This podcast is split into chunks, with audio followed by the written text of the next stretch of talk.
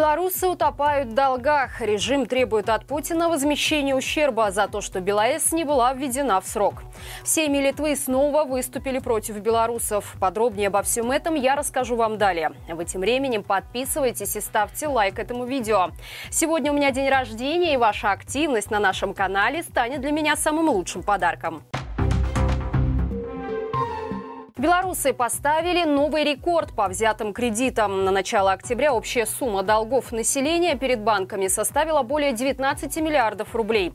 Из них около 12 миллиардов – это задолженность по кредитам на недвижимость. Такой снежный ком обязательств растет уже более года. Началось все с пересмотра Беларусьбанком процентных ставок по займам. Их резкое снижение привело к кредитному хупуну, что в итоге сыграло злую шутку со многими белорусами. Из-за чрезмерной долговой нагрузки у людей людей, которые не рассчитали своих финансовых возможностей, возникли проблемы с погашением займов.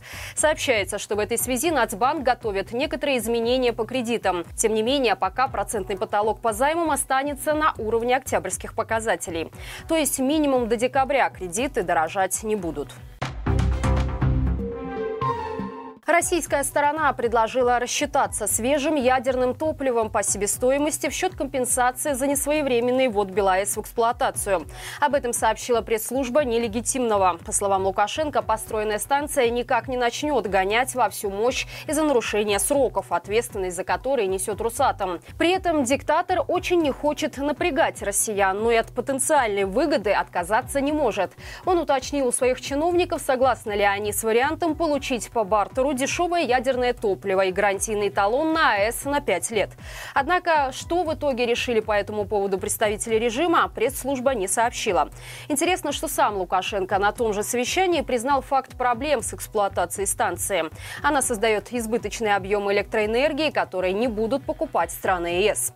Но при этом самой Беларуси, особенно регионах, просто нет инфраструктуры, чтобы перевести весь жилой фонд на электрическое отопление. Проблему нелегитимный поручил решить действовать радикально, вести провода к домам. Во сколько бюджетных средств это выльется, он не уточнил.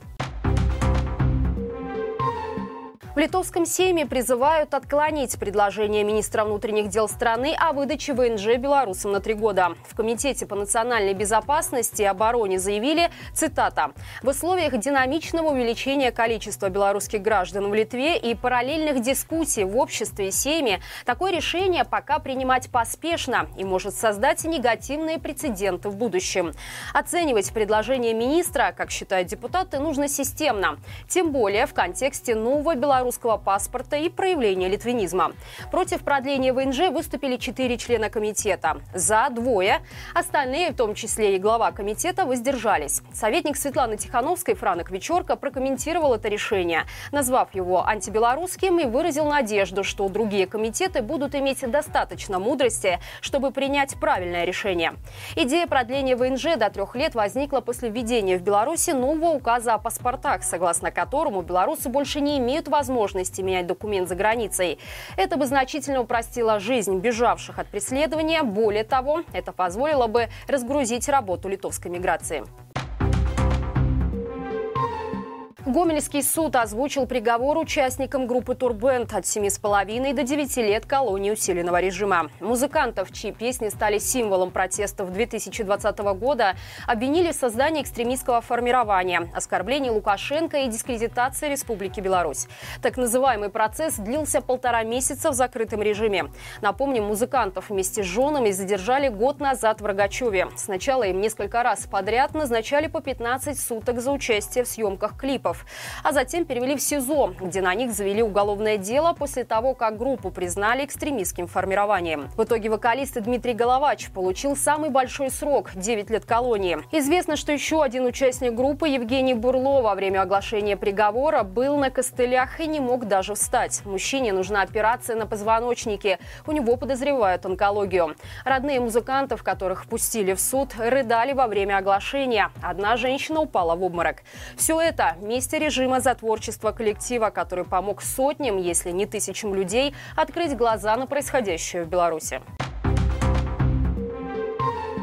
В Беларуси планируют ввести налоговые изменения для некоторых компаний и разработать свой собственный самолет. Об этом заявили Минэкономики, отметив, что таким образом чиновники продолжают работу над улучшением инвестиционного климата в стране. Среди грядущих нововведений значится освобождение налога на прибыль до пяти лет, государственная закупка произведенной инвестором продукции, а также компенсация затрат на создание внешней инфраструктуры по некоторым объектам. В случае принятия изменений чиновники ожидают, как как они говорят, оживление национальных и зарубежных бизнесов в Беларуси. Особое внимание планируется уделить стратегическим объектам, таким как развитие деревообработки и производство материалов для машиностроения. Очевидно, все дело в санкциях, из-за которых в страну прекратились поставки импортных комплектующих. В этой связи чиновники решили, что дешевле произвести свой собственный самолет совместно с российскими коллегами, чем эксплуатировать американские «Боинги», детали для которых легально достать уже не получится. Быть пунктуальными и вежливыми Межрегиональная ассоциация перевозчиков Беларуси создала памятку для водителей маршруток, которая якобы должна помочь поднять престиж профессии.